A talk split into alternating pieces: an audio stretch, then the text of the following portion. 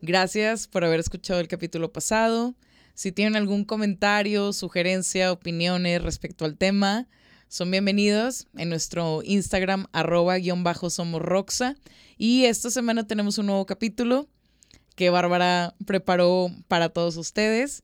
Entonces, Bárbara, échale. Yo soy Bárbara Lozano. Yo soy Gabriela Guerra. Advertencia. Este podcast contiene opiniones potencialmente ofensivas. Si te incomoda, es porque te importa. ¡Roxa!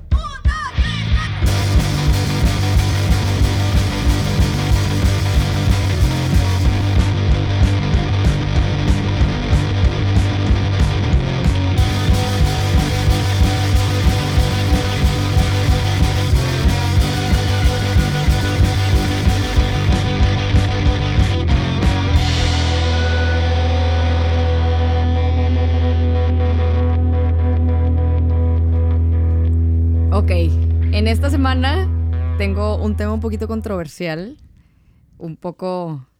Seguro va a haber debate, seguro va a haber desacuerdos, pero antes que nada, A ver. por primera vez en historia de Somos Roxa, tenemos a dos invitados de lujo. A ver, ¿quiénes son? Invitadazos. A nuestro señor productor, guitarrista de Serbia, Pescaditos del Amor, donde nosotras grabamos nuestro podcast. Les presentamos a JP. Re- redobles. Aquí estoy. Bienvenido, JP. Gracias por la invitación. A ver qué tal. A ver qué tal tu performance. Después Vamos lo a ver. evaluamos. A ver si es tan bueno como la guitarra. Uh. y tenemos a bajista de Stereo Mama, Fernando Fraga. Redobles. Gracias, gracias. Gracias por invitarme a mí, al, al maestro. Que se ponga bueno el debate. Se va a poner bueno. Siento que se va a poner bueno. Siéntanse en confianza de, por favor, sacarme de la posición en la que estoy. Yo sé que soy un poquito terca, pero... Sí es. Ah, para este sí, sí es. Sí soy, pero, pero me gusta que me cuestionen. ok, esta semana les traigo un, un tema un poquito controversial. Es el tema de poder contar una historia desde la perspectiva correcta. Ok, directamente hablando del mundo del arte. Les vengo a presentar este tema porque yo personalmente estoy viviendo una crisis existencial. Un punto de mi vida en el que ya no puedo no mirar atrás y cuestionarme todo.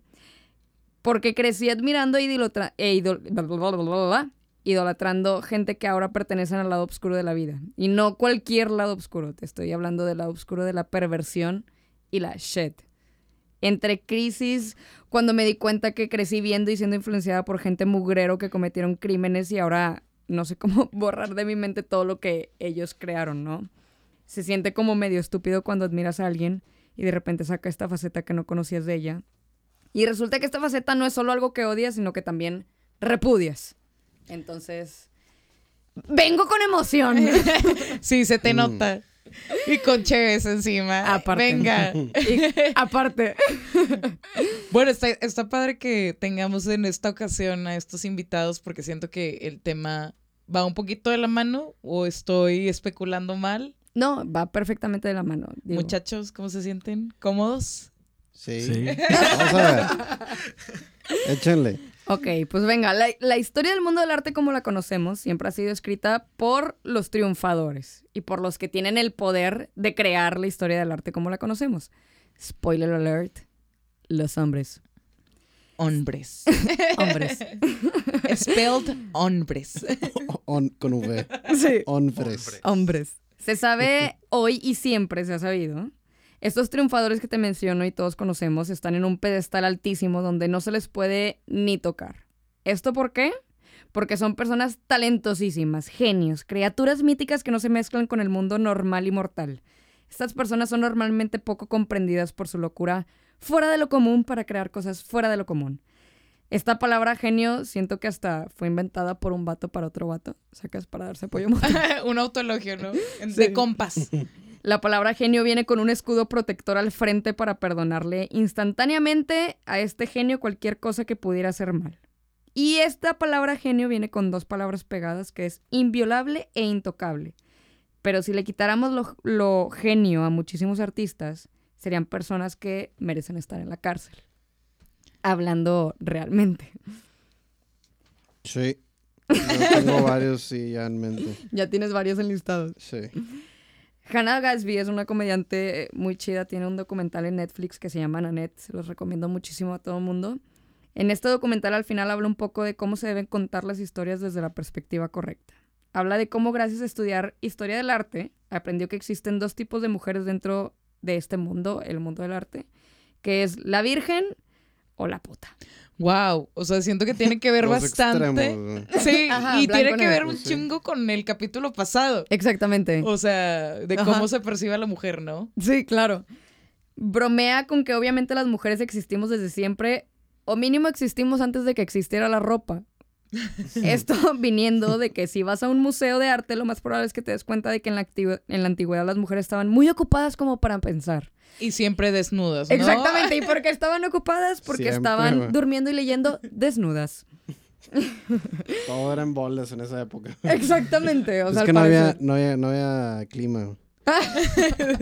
Sí, ¿verdad? hace- De que Monterrey, Sí, 40 no, se me- se grados, pues yo también eso. quisiera andar así, güey. Lo único que queda es estar desnuda leyendo. Y ser musa de alguien, ¿no? De que, Exacto. por favor. Esto no es algo que se menciona desde hace poco. De hecho, en 1989, las Guerrilla Girls, un grupo de mujeres activistas, me encanta el nombre, la neta. La Sí, Roxa. está chido. Sí, está bien chido. Sí, Una nueva realizaron... banda que se llama Guerrilla Girls. Ah, ¿en serio? No, no, debería de haber. una. Debería de haber. Gorilla Bueno. Girls. Girl. Guerrilla Girls. Pero bueno, Gorilla Girls está mejor. Cheetah Girls. No, Gorilla Girls, pero ahí te va, si hay algo en común. Eh, Realizaron una pieza comunicativa que pasó a ser emblemática en la historia del movimiento feminista. Se trataba de un cartel con la pregunta, ¿tienen que estar desnudas las mujeres para poder entrar al Metropolitan Museum de New York? Boom. En esta imagen podemos ver a un- una mujer desnuda con una máscara, máscara de gorila en la cara. ¡No!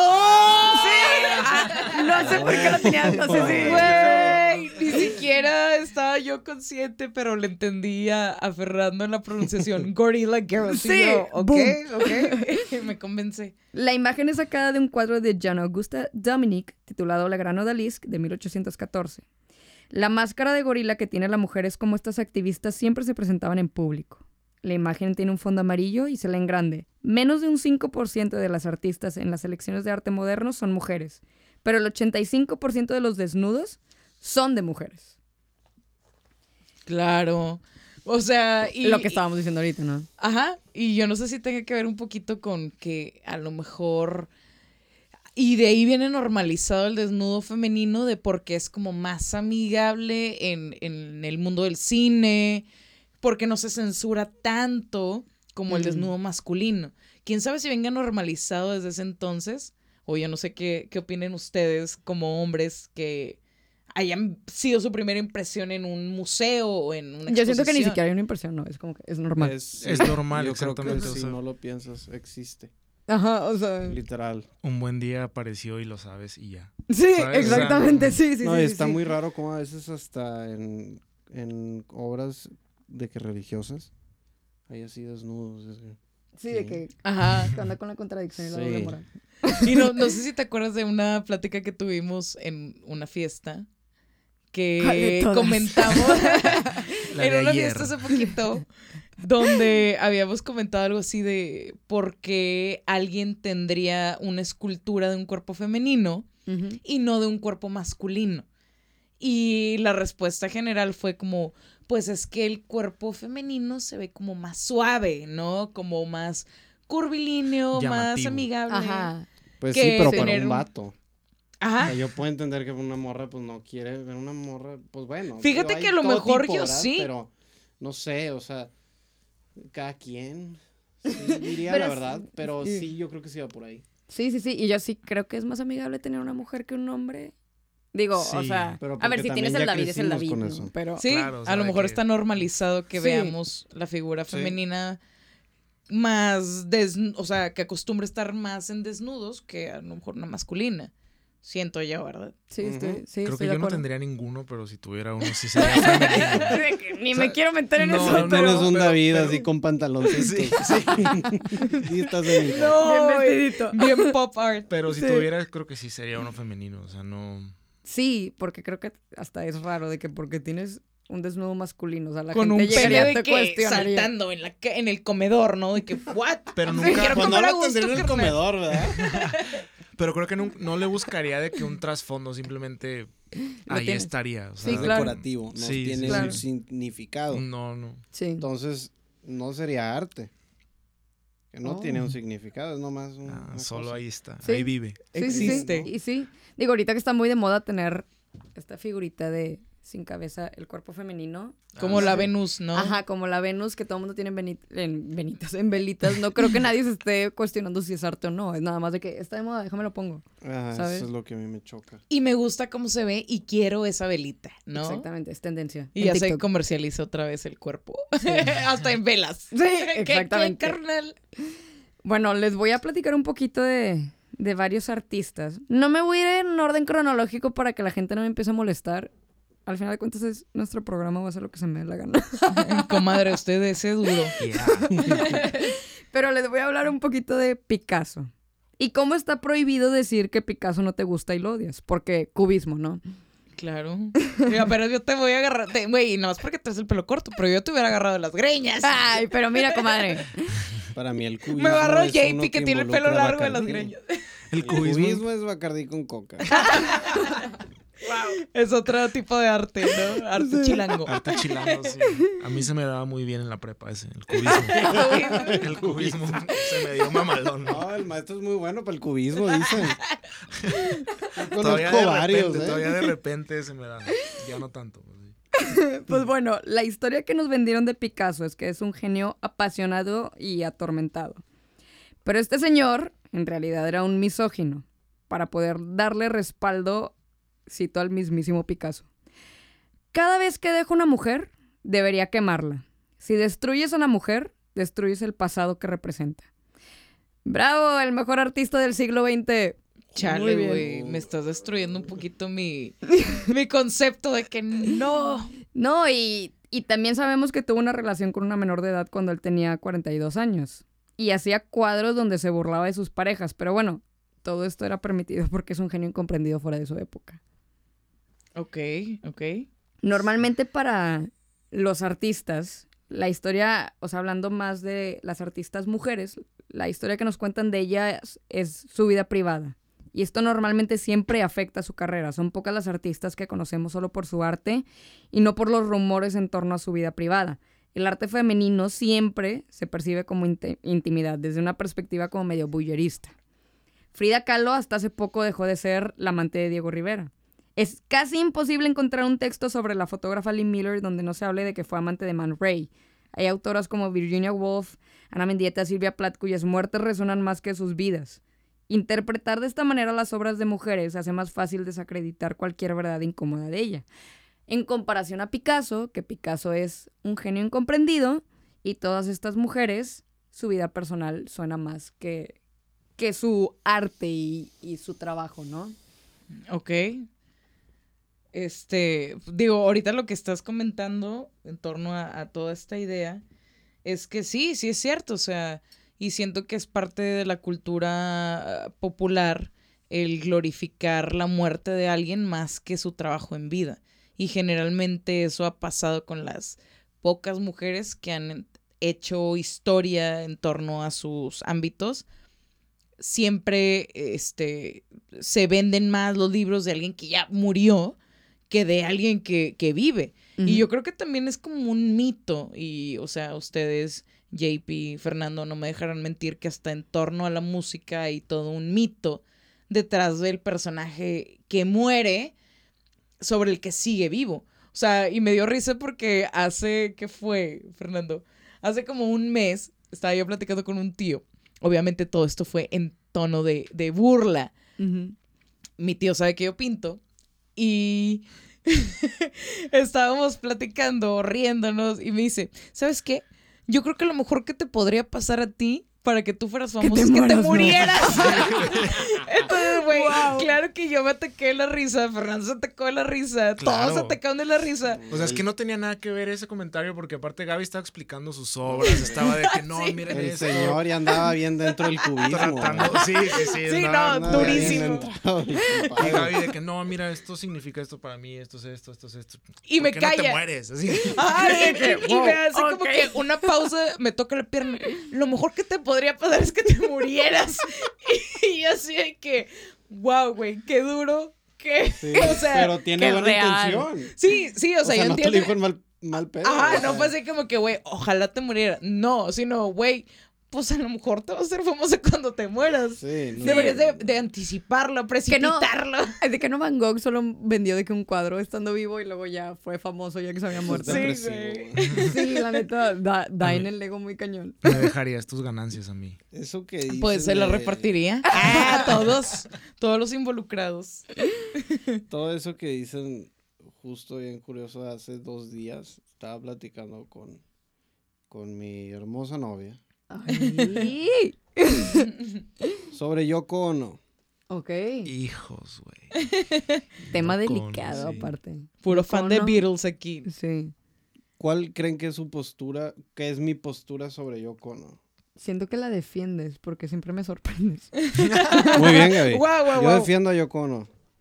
Yoko Ono es un ícono, güey. Es una artista muy completa y es un ícono feminista. Ajá. Es una mujer que empezó con todo el cotorreo feminista cuando John Lennon estaba vestido de niño bueno con los Beatles.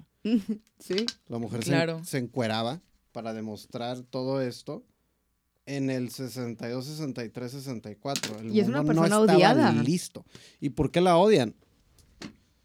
Porque a la mujer la asocian con la separación de los Beatles. O sea, hacen a un lado todo su arte y todo su concepto y todo lo brillante que hizo la mujer esta por ser esposa de John Lennon. Cuando los Beatles solo realmente duraron 10 años. Ajá. Y la Yoko sigue viva. Sí. Sí, claro. Y Yoko, o sea, que toma eso, gente- Lennon. sí, o sea, a mí me choca que la gente, o sea, diga, es que, ah, es que cantas como Yoko, Ono", o sea, es que no ¿Te lo han dicho? entienden. Y yo, es que no lo entienden, o sea, porque hay muchas canciones de Yoko que sí es puro ruido, porque no es música, es una pieza de arte. Ajá. Hay Su canción- intención no es concepto, Sí, esa. es avant-garde, es la primera persona a ser avant-garde en la música. Ajá. y no se le reconoce. Y en los noventas, artistas como Sonic Youth, como pues muchas bandas de noise rock, My Bloody Valentine. De que es- shoegaze. Sí, shoegaze intenso. Aman a Yoko. Yoko es como la abuelita cool. Literal.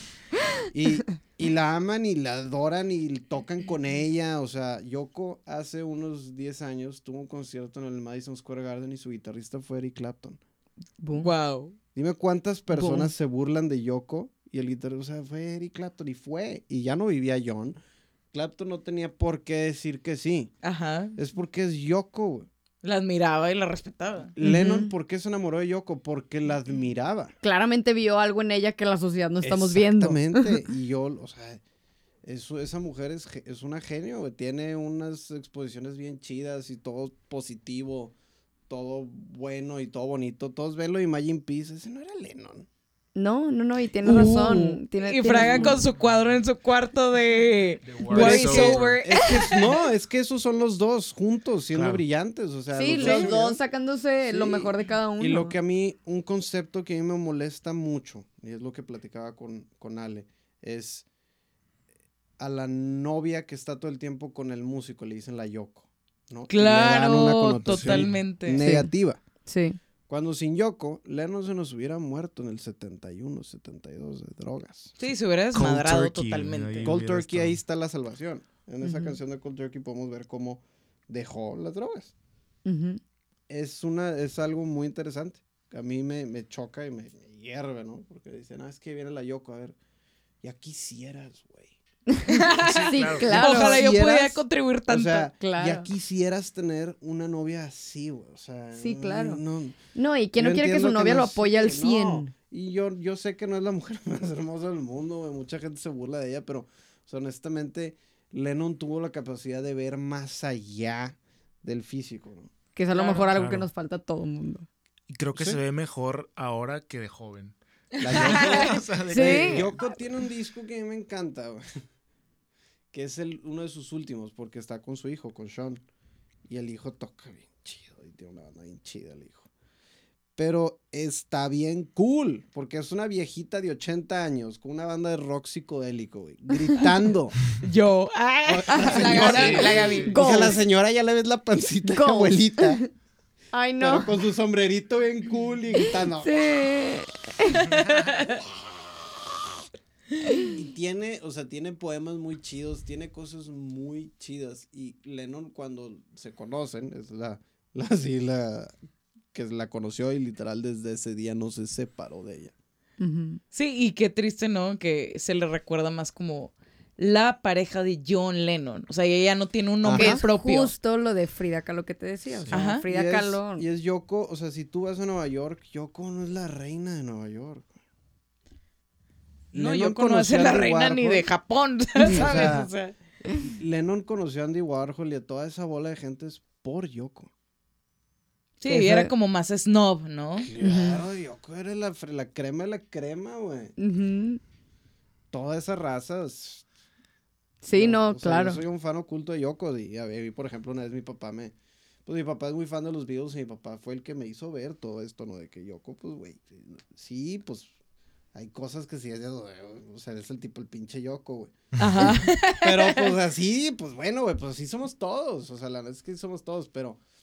Lo que al- y a mí como guitarrista, algo que me encanta mucho es que Yoko sacaba en Lennon algo diferente, que nadie le hacía sacar, hacía unos ruidos Sí, de guitarra totalmente. feedback, cosas que el mundo no conocía, y que luego vemos en los noventas en bandas como Sonic Youth. Ajá. Sí.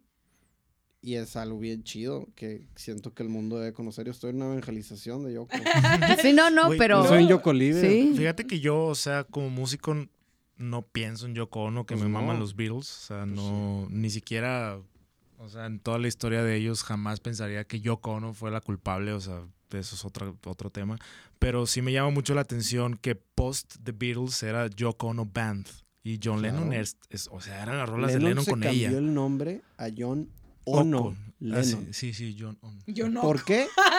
Todos decían que era por llamar la atención, pero era realmente por el cambiar el estereotipo de el apellido del vato a primero. Como Jack White, Es lo ¿no? que justo Sí. iba a decir. Mis respetos porque en esa época no creo que fuera algo normal decir Ah, voy a no. agarrar el apellido de mi Tuvieron que irse de Inglaterra porque los odiaban. La prensa acosaba a Yoko. Mira, y te voy a ser bien sincera, yo soy Tim Paul. No, pero ese es un hippie buena onda. Sí, sí, sí. Pero te voy a decir algo, o sea, todo esto que estás diciendo se lo respeto mucho a John Lennon, porque a lo mejor a mí me gusta muchísimo la música de Paul, pero todo lo que hay detrás de John Lennon se lo respeto, porque tuvo que dejar toda esta faceta de artista que tenía para convertirse en lo que se convirtió y saber que eso le iba a costar gente y seguidores. Ah, y... no, le valía madre. Exactamente, y le valió, y le valió. Entonces, Todo. arriba Paul. Así y- cerrando el paréntesis. Estamos hablando de eso. O JP, sea, algo bien afuera. padre, algo bien padre cuando entrevistan, por ejemplo, a Paul, pues Paul es como lo- el, el lado todo correcto, ¿no? De los Beatles, sí. Sí, sí, sí, es el niño fresa, es el ¿no? lindo, es el bonito, y cuando le preguntan cosas de Yoko, pues él como que la ve como una mujer muy extraña, que la admira, y es de que es Yoko, güey, nun- nunca sabes con qué te va a salir, y cuando hablan, o sea, por ejemplo, en, en- en todas estas ondas de la Beatles Anthology, cuando habla McCartney de cuando se conocen Yoko y, y John, se dice que, güey, es una mujer que le dijo para nuestro primer disco juntos que es puro ruido, vamos a encuerarnos. Y el vato, pues, jalo. que Pues sí, es el que le ¿quién dijo, no- pues, ¿Quién no se quiere wow, o sea, encuerar ¿quién con no su se con morrito? tomarse Se antoja. y- o sea, y el vato es de que, o sea, güey, Lennon quería hacer, y McCartney lo veía al final de los Beatles, de que es que Yoko no separó los Beatles, güey, o sea, aparte de que hubo varios temas legales ahí, Ajá. más que nada, pero fue de que, güey, es que este vato ya estaba allá, o sea, Sí, ya, se estaba había en, ido. Me voy a encuerar, me voy a quedar en la cama todo el día, voy a protestar y voy a hacer esto. Y, El Hizo sueño. muchas cosas. Ah, yo quiero to the estar dream. desde mi cama encuerada. Bien y mal, comer, ¿no? y comer, la otra era comer pastel de chocolate dentro de una bolsa de basura. Ok, esa no. Cosas así de que... Viviendo en Nueva York, así. Así, Sí, aparte en de un que el departamento sueño. bien frepo, también. Frente del Central Park, Eh, que, güey. Sí. Pero digo, esto que dicen de cómo ella tuvo peores consecuencias es, es lo que estamos hablando ahorita. O sea, no me cómo... puedo imaginar la cantidad de hate mail. Exactamente, o sea, y vamos a hablar de otra persona que, que yo sé que ella no es artista, pero un ejemplo es Mónica Lewinsky. La, cantidad la de... que se conoce como la amante de Bill Clinton. Exactamente. Y así se le conoce, o sea, ya perdió el nombre propio. Exactamente, y de hecho ella tiene una TED Talk, creo que se llama El poder de la historia correcta, pero es justamente esto, cómo la historia se mezcló, se volteó, igual que Yoko Ono, ella es la enemiga de todo mundo, cuando son personas que estaban viviendo su vida y ni la debían ni la temían, y, y son odiados por no solo todo Estados Unidos, mundo mundial. O sea, Sí, claro.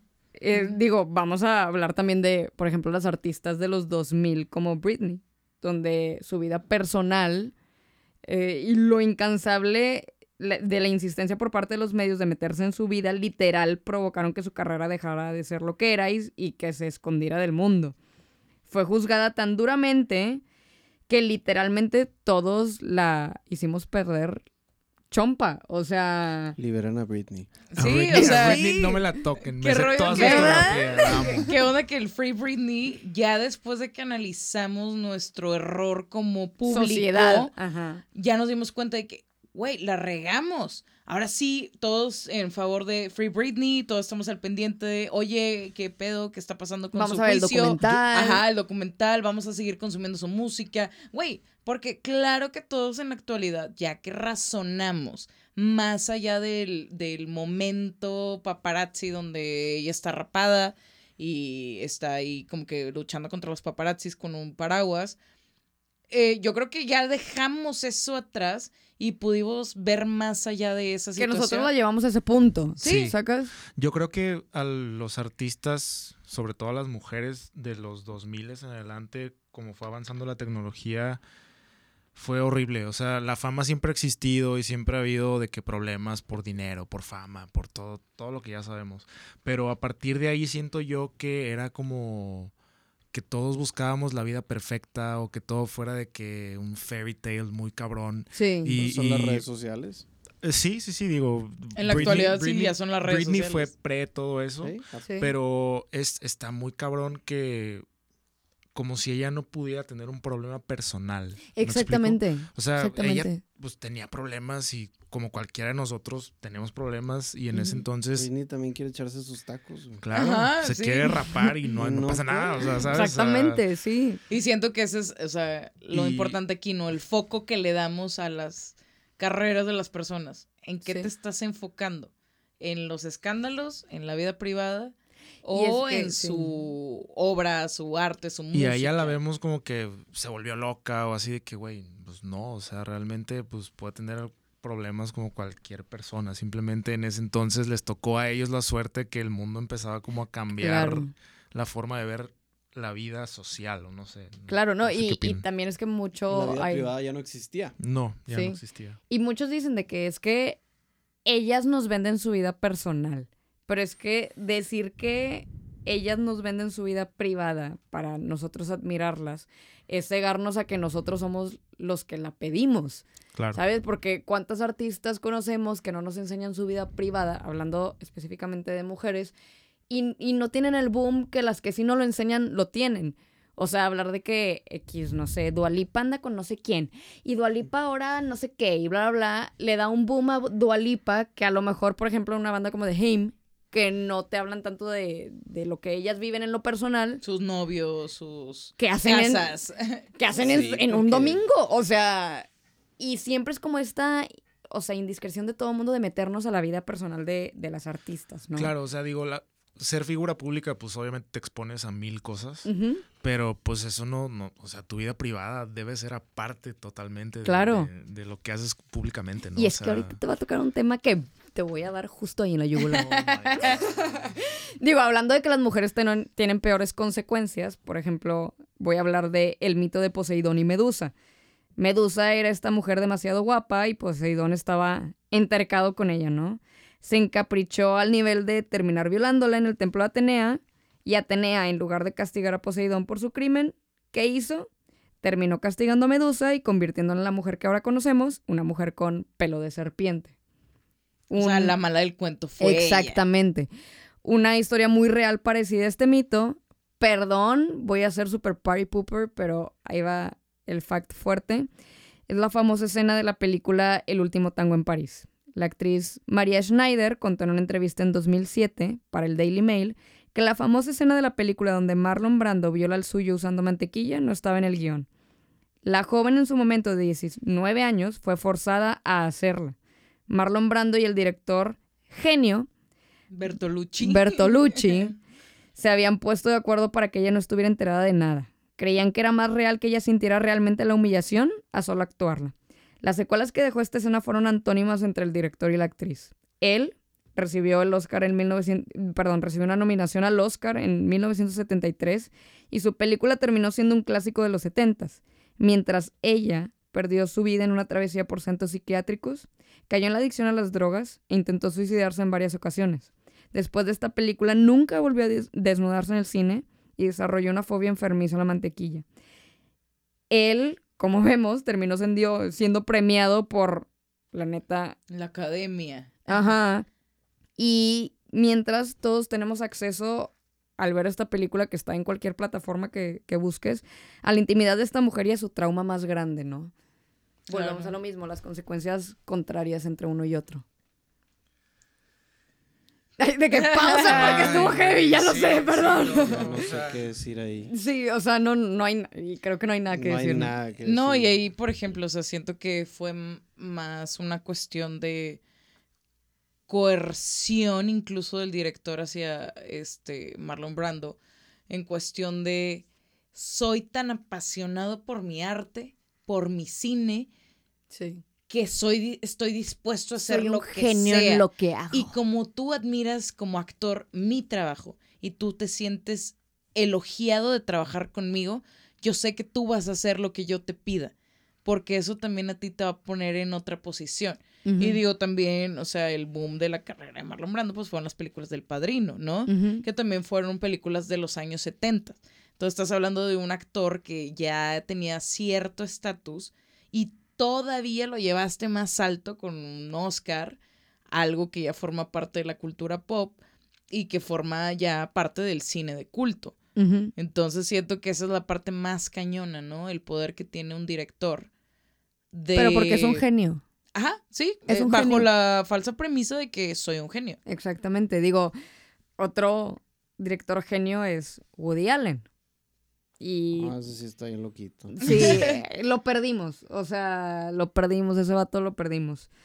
Alisa Rosenberg, escritora del Washington Post, dice: El conocimiento de que Allen se casó con la hermana de sus hijos y de que es un abusador no cambia sus películas, nos cambia a nosotros, porque algunas de sus tramas antes nos parecían geniales o aceptables y ahora son hasta incómodas. Hace poco se estrenó el documental Allen vs. Farrow do- de HBO que te cuentan en cuatro capítulos la profundidad de la historia de la denuncia en 1992 en contra de Woody Allen por abuso a su hija adoptiva Dylan Farrow cuando ella tenía siete años. Lo peor de todo es que hasta la fecha Dylan ha tenido que ver cómo esta persona que abusó de ella de pequeña está en un pedestal donde es intocable por ser genio, ¿no? En el último episodio del documental te ponen entrevistas donde muchos actores defienden a Woody y justifican su comportamiento.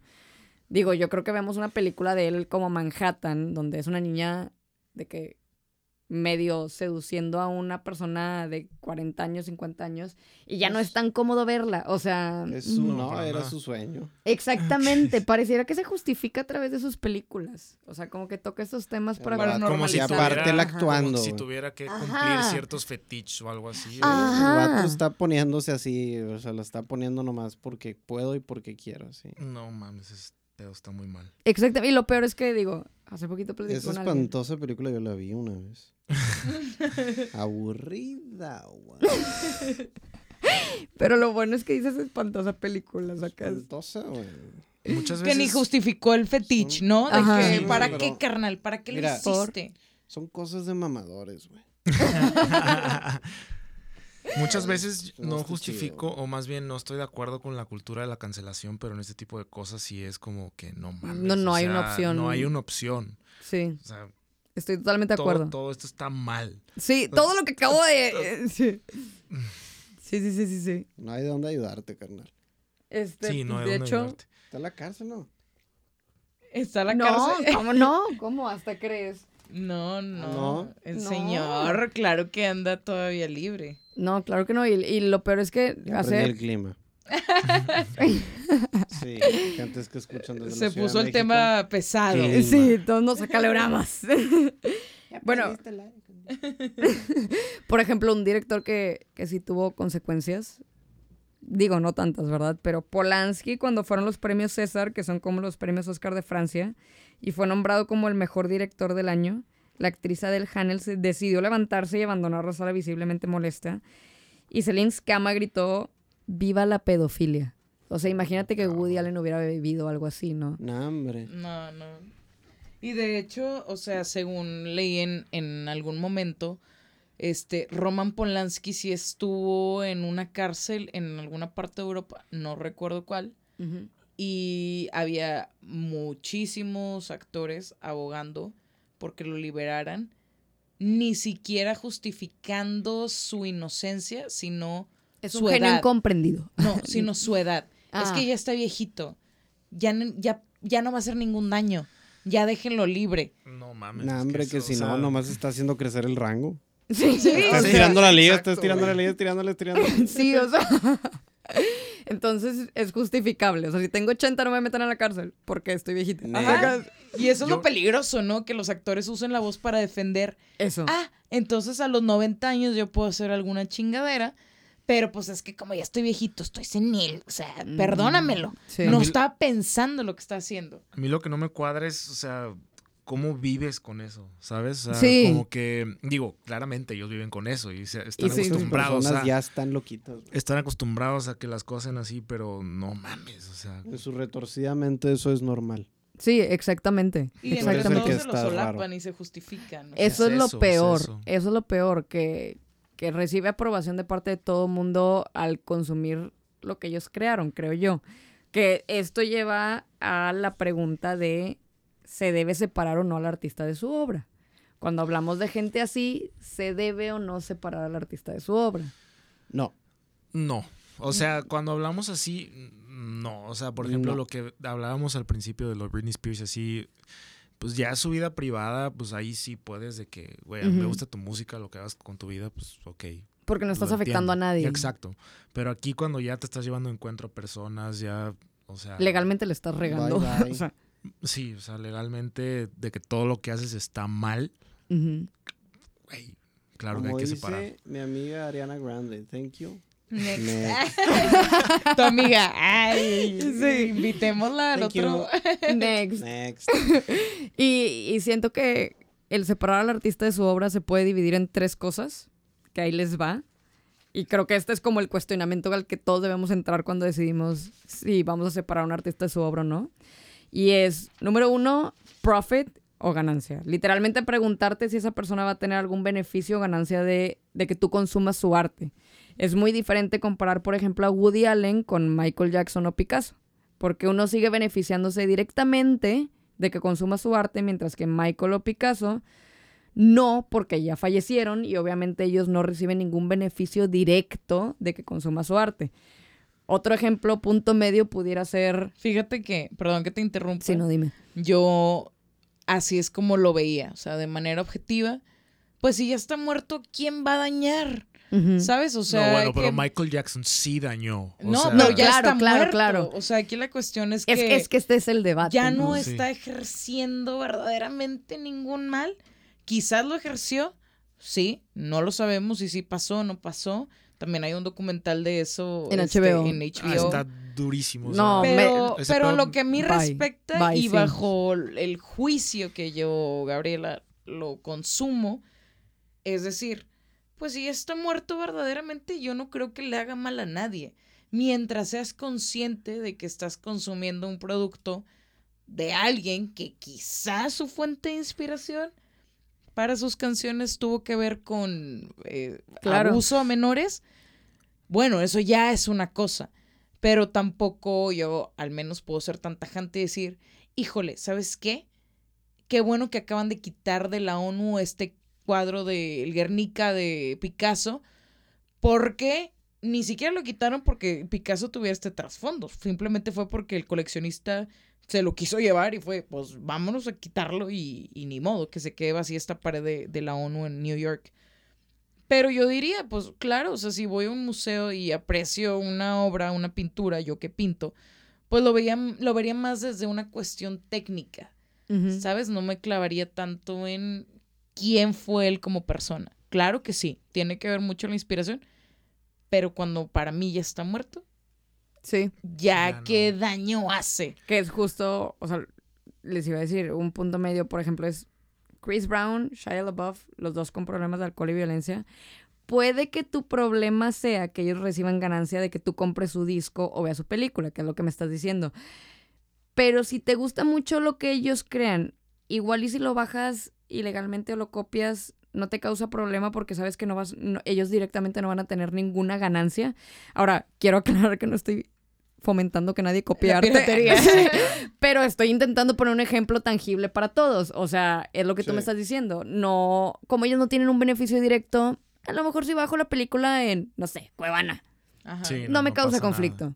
No sé, pero Michael Jackson sí, o sea, lo digo en mi punto de vista, nunca fui, o sea, sí hay canciones muy padres, sí, nunca fui tan fan de él, pero creo que él en nuestra generación, o, así, sí repercutió mucho que nosotros conocemos más a Michael Jackson por su mala fama Sí, que por su música, sí, la neta. sí. O sea, de que mi mamá y mi papá obviamente les gustan los Jackson 5 y le gustaban las canciones de Michael Jackson y así, pero de que mis amigos así conocemos más a Michael Jackson por todas las Por su escándalo. Sí, por todo su escándalo y por todas las cosas malas que por, que por su música, ¿no? Y eso, o sea, habla de que Sí. estaría mal si siguiera vivo y estaría Bueno, y no, y no canceladísimo. crees, que, ese y no crees que sea porque a lo mejor su carrera ya iba en decadencia.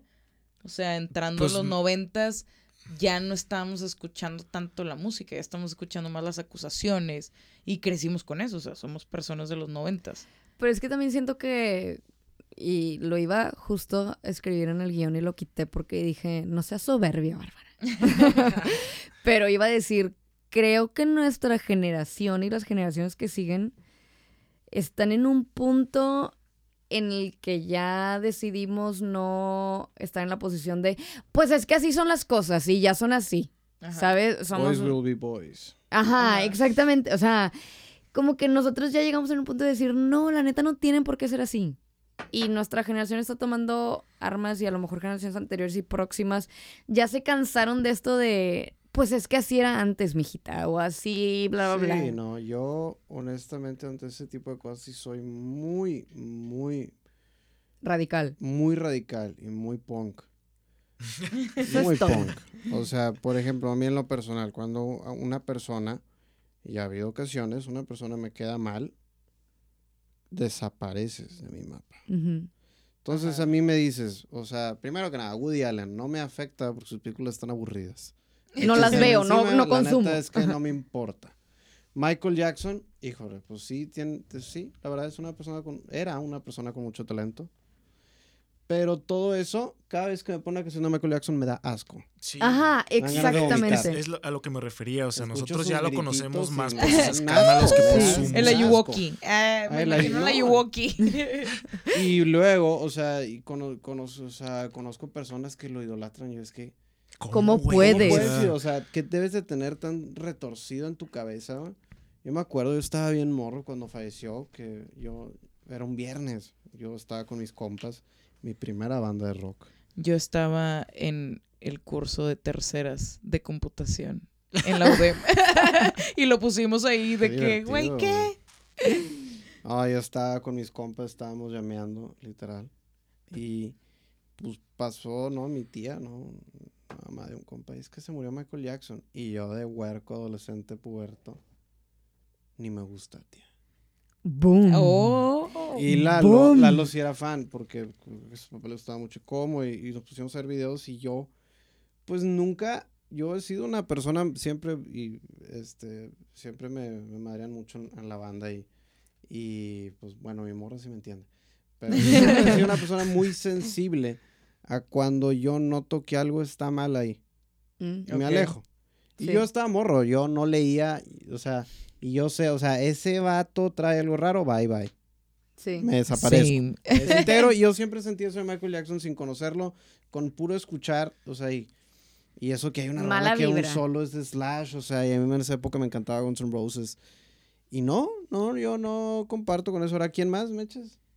Era Michael Jackson, era Woody Allen, ¿y quién más? ¿Y Picasso? Picasso, Polanski. El cubismo, maestro. el cubismo, El el cubismo, El cubismo, ese sí me lo he hecho. Ah, El cubismo se lo dejamos a, a Calderón. se a Fernando Fraga, que es de Calderón y Michoacán yo también. somos de la misma Vamos. ciudad, güey. Ah, no, pues ahí está. Ahí está. Ahí está. Es- hay Vamos a maña, José José, hay maña en ese El estado. príncipe de la canción. Sí. O sea, no, no, no. eh, o sea, es algo que yo creo que la gente debe de dejar de, de tomar a lo ligero. Exactamente. Hace poquito, hace como dos años, hubo una portada del Sierra Madre o del Chic que salían puros es que es una revista aquí en Monterrey. Ajá. Que salían puros vatos mamados, ¿no? Íngale, ya sé cuál Que estás salía diciendo. ¡Qué chava. No, no, no, no. No. no. Esa fue otra época. Ah, eso bien. todavía estuvo No, mal. no, no. Decía, boys will be boys. Ok. Íngale, pero sin entender el trasfondo de esa Las estúpidas. Todo está mal de que boys will be boys gay. ¿no? Sí, de que. Y sí te voy a decir que yo sí soy muy punk, no me importa si alguien que escribió esto se ofende. Las estúpidas no sé si sabían el tema o no sabían el significado verdadero del boys will be boys. Que cuando salió, me acuerdo, ¿qué, qué es esto, güey? Ajá. Sí, de que- ¿y o sea, quién que lo tiene que ver aprobó? esta frase. ¿Quién lo aprobó como portada, carnal? Pues gente que no sabe. Carla, claramente, o sea, de Gente que... que no sabe, güey. o Gente que en un agujero, güey, en una burbuja, no sé, o sea. Sí, y sí, es sí, eso, sí. o sea, es, oye, con todo el movimiento del Me Too, tema muy caliente. Sí. Y muy de Pero la mano bueno, a esto. Tema muy caliente que... Está ligado. Exactamente. Entonces salen todas estas acusaciones, pues yo la verdad veía lo de músicos, ¿no? Salen ciertos músicos y pues todos estábamos de que, órale, ¿quién va a salir? ¿Quién va a salir? ¿Quién va a salir? Y yo instantáneamente, todas las personas que van saliendo, les voy perdiendo respeto, voy perdiendo respeto, Sí. voy perdiendo respeto y ya no escucho, ¿no? Y pues ves, ¿no? Ciertas bandas, ciertas cosas, digo, la verdad es que puras bandas que no, no me encantaban. Coincidencia, no lo creo. Eh,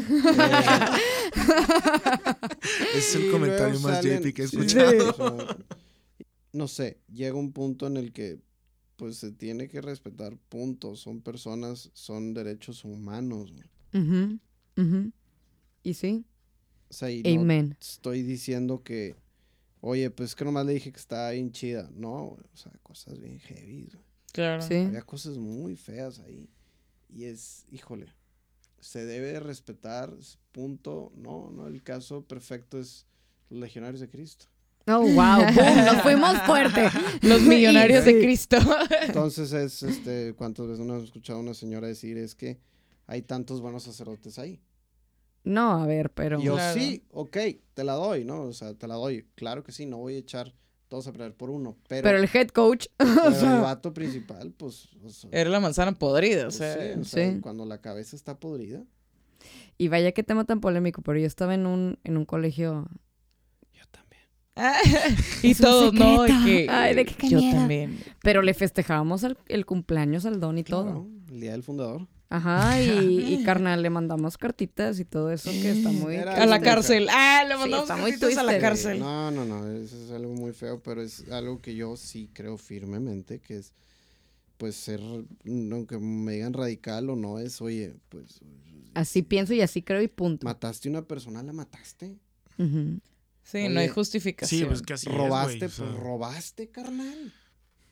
¿Cómo Sí. que no o sea, te que voy quieres a- o medio sea, robaste, pues no. No, no me pendejo. Sí, digas o que sea. robaste, güey. O sea, medio robé, pero no. O sea, todas las religiones, todas Pero los el PRI robó más. el PRI robó más, ¿no? O sea, todas las religiones, todos los estados están defendiendo algo básico, ¿no? Los derechos humanos. Entonces no importa si es mujer, si es vato, si es chino, si es mexicano, si es white sican, si es Luis Miguel, no importa si es el papa.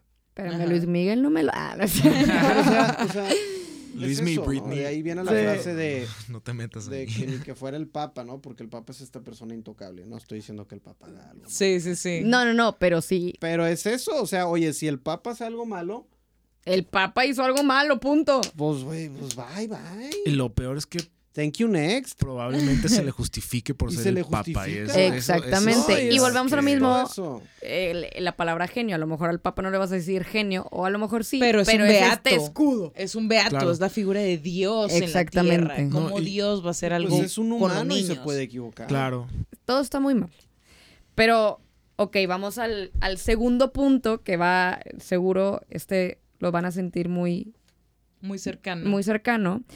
Igual y para ti depende mucho de tus principios y tus valores que quieras consumir cualquier tipo de arte, independientemente de si el artista de alguna manera se va a beneficiar económicamente de que lo hagas. Si tus principios son lo que te limita, igual tú ni siquiera pirateas un disco de, Chris Brown. No te interesa ni siquiera escuchar nada sobre él. O sea, está cancelado en tu vida. El problema de, de basarnos en ganancias y no en nuestros principios para aceptar o no la obra de alguien en tu vida es que igual estos artistas no van a recibir un beneficio instantáneo, pero a largo plazo sí.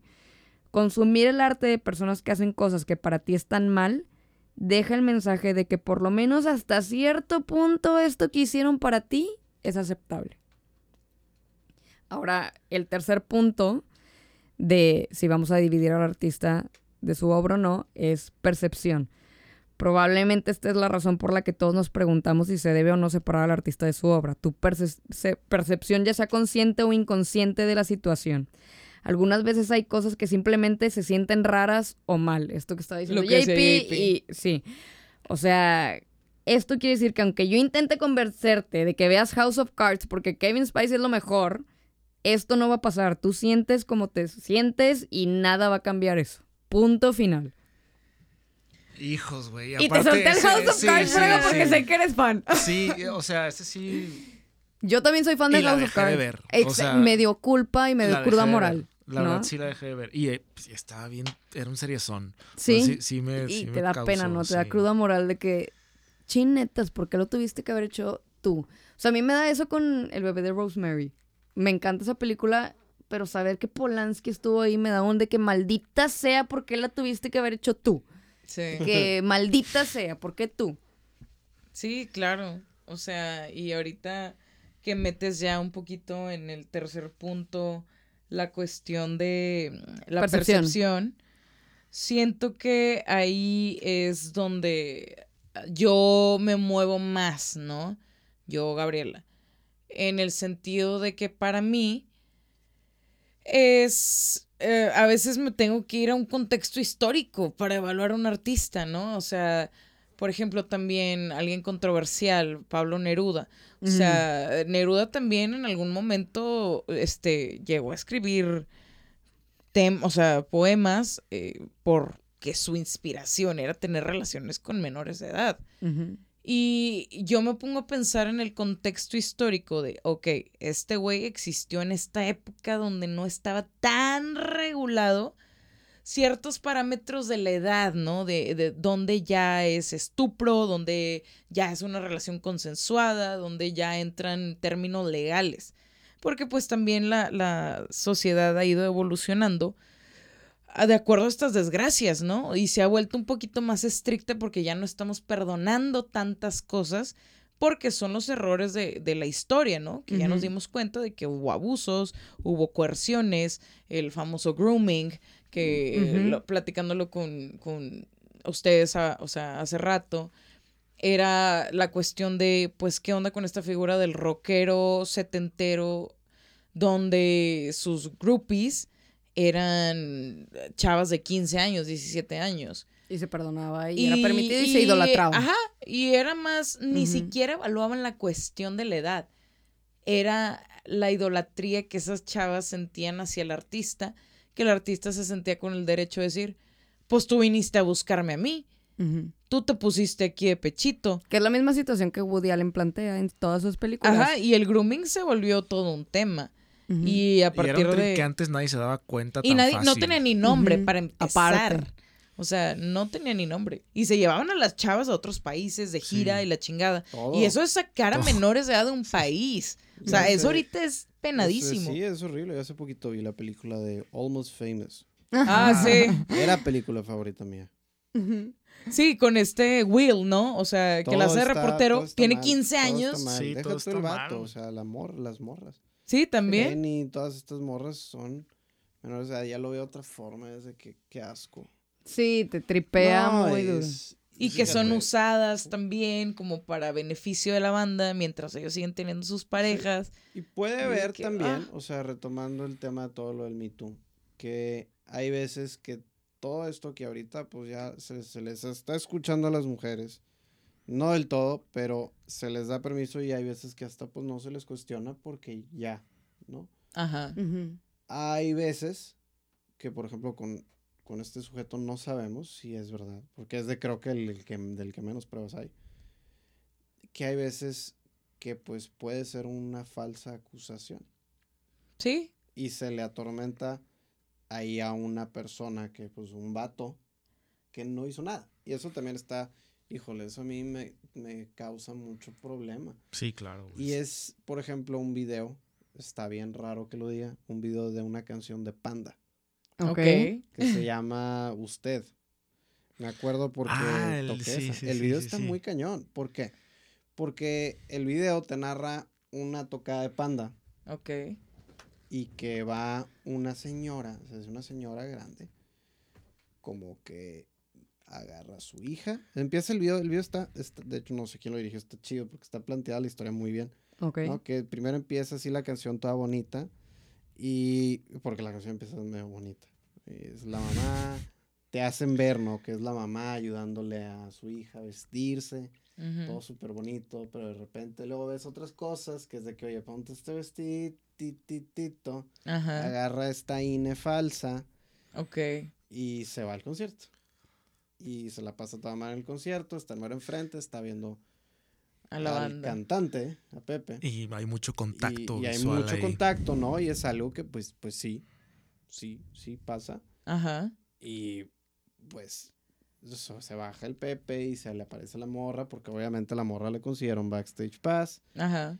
Y pues el vato, pues a ver, te pones en, en, en el lado del vato, pues el vato es un, ponle tú que es un soltero, cantante de una banda, ya está en el venue, el vato ya asume que la mujer es mayor de edad. Ajá. Porque entró Sí, a claro. venue. Sí, sí. Claro. Claro. Entonces, digo, esto es falso, ¿verdad? No, que Sí, sí, sí. No, sí, no, esto pero es un sí. video. pasa, este es un video, pero pasa el video, ¿no? Y al final, pues ya se da la morra. Y justo cuando acaba, como que la morra recibe una llamada o algo así, y entra la policía. Y se lo llevan al pobre Pepe en calzones. Pero como que le pone algo a la bebida, Sí, ¿no? Y le pone algo a la bebida. Ah, no, sí, la morra droga al cantante. Oh, ok. Sí, le pone algo Que en no su tenía whisky. que drogarlo para ligarse. ¿no? Ajá, sí, sí, sí. Pero Ajá. bueno. Y el vato acaba, pues sí, preso por una menor de edad. Entonces, Nunca he visto este video, es que- oigan. Pues no, pues es, es- es una de las canciones de Panda más, más viejitas, más, es- más de las del último disco. Ok, Que la neta son, son de las mejores. ok. ah, O sea, y bueno, y por ejemplo, eso que comentas tú de lo del video. Pues sí, claro, o sea, yo considero también que debe de haber una responsabilidad, Sí. ¿no? De parte también de las mujeres, hombres menores de edad. También yo creo que todos nos han educado a medir el peligro y a no exponernos, ¿no? Y también creo que cuando no es coerción, cuando no es grooming, ahí sí tenemos nosotros verdaderamente el decidir si nos vamos con esta persona que es mayor que nosotros o si decidimos no hacerlo. Pero si nos estamos yendo con plena conciencia a lo que sea que suceda, pues tampoco podemos decir nosotros que verdaderamente somos víctimas. Salvo que haya habido coerción y que te hayan obligado, orillado, Sí, claro. amenazado. O que tú hayas dicho Ay, que sí. no en el momento. o Exacto, sea, o, o igual, y si a lo mejor te adulteraron tu bebida y, y a lo mejor cediste, ¿verdad? Pues ahí sí. Pero cuando también de nuestra parte, este, debe haber una responsabilidad, ¿no? Hace poquito tuve un debate muy denso con una persona porque me decía, es que ¿por qué o sea, nos hacen responsables de cuidarse a, a ustedes mismas. Y yo decía que no, o sea, yo creo que todas nacemos con el sello en la frente de ser responsable. O sea, si yo voy y yo sé que a las 4 de la mañana me meto en una fiesta donde todo el mundo está borracho hasta el que, que, no sé, en a lo mejor una zona muy peligrosa de mi ciudad. Alerta. Ajá, y yo sé a lo que me estoy exponiendo, claro que me tengo que hacer responsable. Eso no quiere decir que sea mi responsabilidad lo que me pasó, Exacto. pero tengo que agarrar la responsabilidad De de, lo que saber que, me decidí. estoy poniendo en peligro. Sí, o, sea, porque no te metes a la jaula, jaula de un león. Pues porque sabes que es un peligro y algo que no vas a hacer. Claro, que no, no estoy Pero no diciendo... debería ser una jaula de un león. Exactamente. Ese era no mi tema. ser. Exactamente, ese era mi tema. O sea, pero es que no es mi culpa. O sea, si yo decida ir y quitarme toda la ropa en esa fiesta, sigue sin ser mi culpa. Porque yo no en ningún momento dije sí, ¿sabes? Pero fue un debate muy chido, muy extenso. Creo que da hasta para un capítulo completo. O sea, para un episodio, ajá, la sí. neta, todo el tema de responsabilidad. Porque la neta es que, pues en una violación, nunca ¿Por la víctima va a ser ¿Por qué responsable. los hombres se pueden ir a agarrar el pedo solos y no les pasa nada? Bueno, puede pasarles cosas, pero no ese tipo de cosas. Sí, No te quitan tu violencia celular, sexual, ¿no? Y tu no, cartera. No es violencia sexual. Y a una mujer sí. Dos Y- mujeres sí. Y es que pasa mucho que, típico que la mujer dice, no, es que tengo novio, porque mm, es muy normal que... Sí, un- para alejar a un hombre, ¿no? Es de que. Ajá, porque sabes que como mujer sola tengo que meter a un tercero hombre que aunque no conozcas vas a respetar Sí, más que a mí que sola. poner a alguien de peso, ¿no? Sí. Que, que respalde mi decisión de no quiero. No quiero porque tengo novio. Sáquese. Sí, Y- ahora, sí, sí, sí, sí, sí. Ahora voy a regresar un poco al tema de que la obra, ay, bien drástico, perdón, pero nos fuimos. La obra tiene valor sin el nombre del artista de respaldo. Muchas veces vamos al cine por el elenco o por quién la dirigió, y hay mucha gente que no ve películas y no conoce a las personas que trabajan en ella. Hay actores que cobran un porcentaje de lo que se gana en taquilla porque saben el peso que tiene su nombre en esta película o X película. Esto pasa en todas las disciplinas, como si se necesitara esta legitimidad de la obra por quien está detrás de ella. No es una regla, pero pareciera que sí, o sea, si vamos a hablar de separar al artista de su obra. También está la problemática de que esto funciona con artistas individuales, porque si canceláramos una producción completa por un artista, estaríamos afectando a los artistas a su alrededor al hacerlo. Pues es como este güey, no sé si supieron, este Fernando JP, a lo mejor tú sí, Bárbara, porque creo que sí te pasé el chisme de Army Hammer, que sale en esta No. película de con Timothy. Sí, ah, claro. Carni- Ah, ya sí, sé. El caníbal. Sí, sí, el sí, sí, caníbal. sí, el caníbal. Sí, tú me dijiste. sí, Y sí, sí. ese güey, o Ese sea, estaba grabando. No, está sí, no. Ese No. güey estaba grabando una película. No sé realmente el nombre de la película.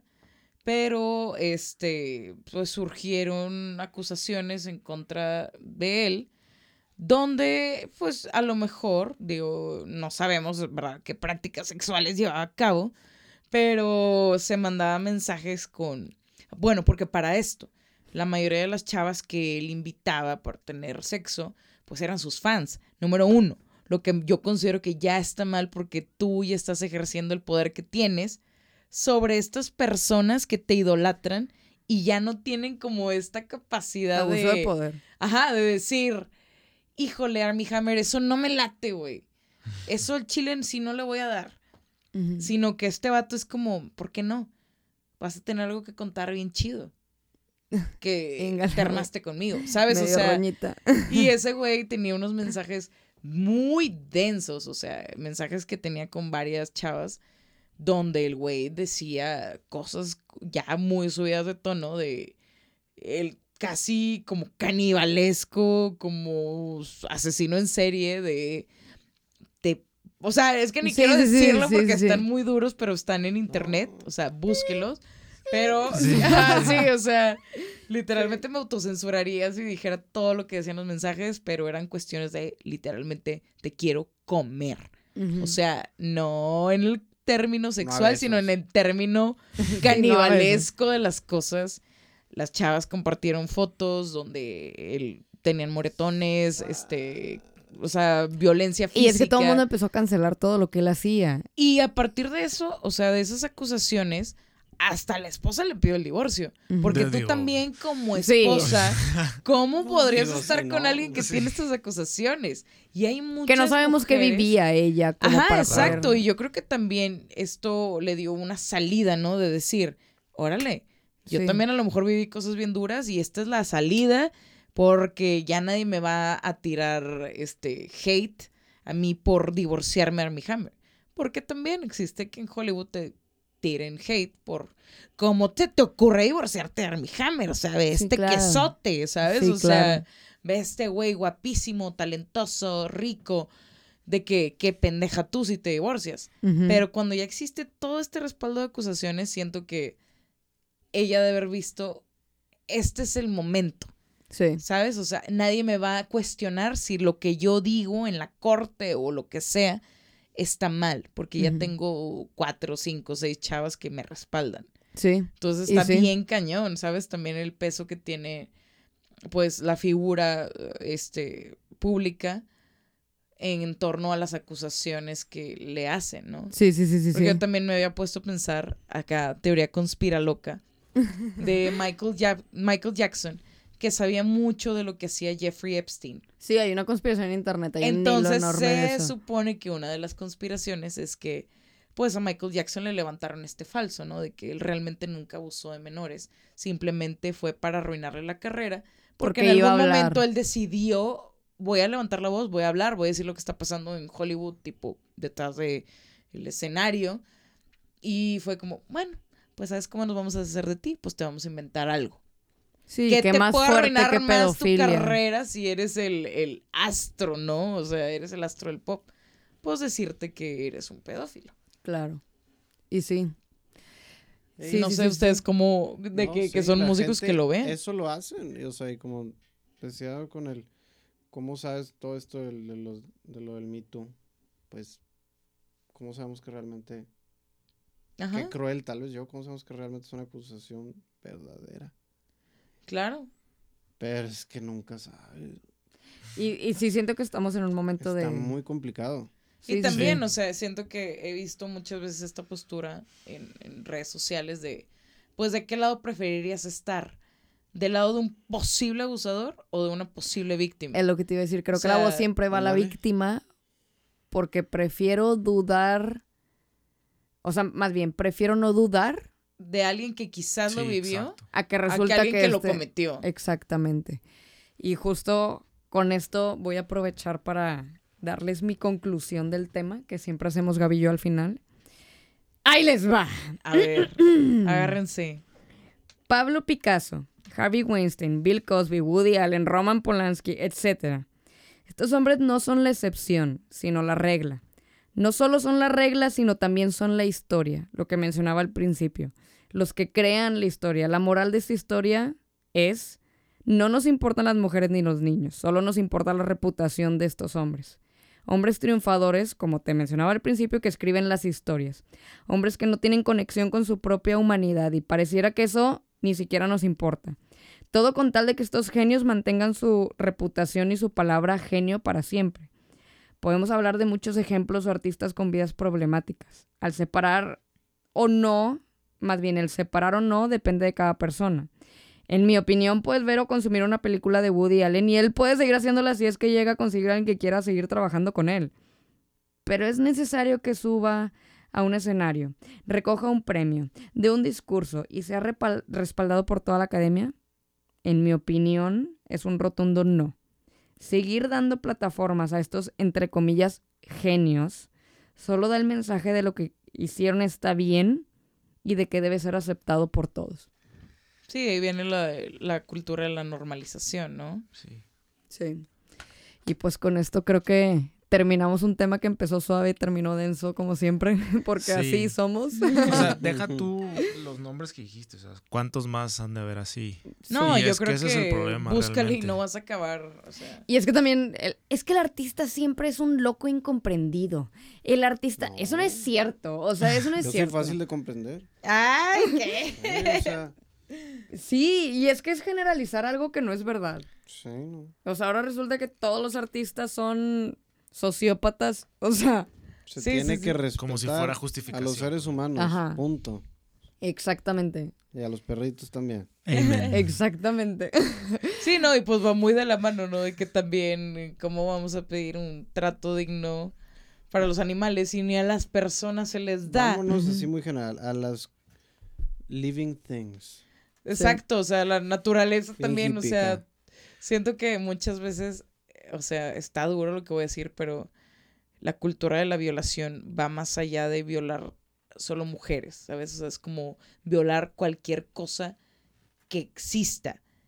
O sea, violar la naturaleza, de que explotarla hasta que ya no se pueda violar los animales, de Es que nuestra falta de vamos respeto a todo. seguir sacando leche a las vacas para que ahora sí nos den, ¿sabes? Y, y así se va, o sea, es como un ciclo vicioso donde no respetamos absolutamente nada de lo que existe. Entonces, pues va muy ligado a la falta del respeto entre los mismos este, seres humanos, ¿no? Sí, estoy de acuerdo. Y pues nada, agradecerle a, A nuestros Fernando y AP por haber venido. Gracias porque Hombre de nada. Gracias a ustedes. Sus por aportaciones fueron muy valiosas. Sí. Históricamente hablando, en cuestiones musicales, yo creo que sí nos dejaron con, con algo, ¿no? Solo, Sí, solo claro. en cuestiones musicales. No, No, en no. todo, en todo. No, pero ustedes siendo músicos, Quizá- sus aportaciones musicales, pues también nos sirvieron. Quizá Sí, no seamos claro. de muchas palabras, pero honestas. Sí. Yo Ono. También les recordamos a todos que pueden seguir a Fernando Fraga en Instagram, Fernando Fraga, guion bajo, creo. y, sí, y güey. ¿verdad? Misterio.mama, sí. JP, ¿dónde te pueden seguir? Yo estoy en Instagram nomás. Ok. También, odio Twitter. Em, es JP-buba. Ok. Ahí estoy. ¿Y, tu, página de banda? Serbia? ¿Es Serbia qué? Guión bajo MX. Y Pescaditos del Amor, Y Pescaditos del Amor también. que es donde grabamos nuestro podcast. Aquí Nuestro estamos. nicho. Sí, En la pecera. Estamos en la pecera del amor. nuestro señor productor. Sí. Y recordarles que nos pueden seguir a nosotras en arroba guion bajo somos Roxa. Mándenos sus opiniones sobre todo lo que acaban de escuchar. Compártanos experiencias, anécdotas, todo. Digo, me encantaría que nadie compartiera una experiencia Negativa. exactamente sobre algo que acabamos de mencionar, pero si tienen opiniones al respecto, conocen a alguien, compártanos, siempre es chido debatir y todo. Muchas gracias por escucharnos y nos vemos en 15 días con un tema nuevo, polémico, incómodo Y duro. y duro. Si te incomodó todo esto, es porque te importa.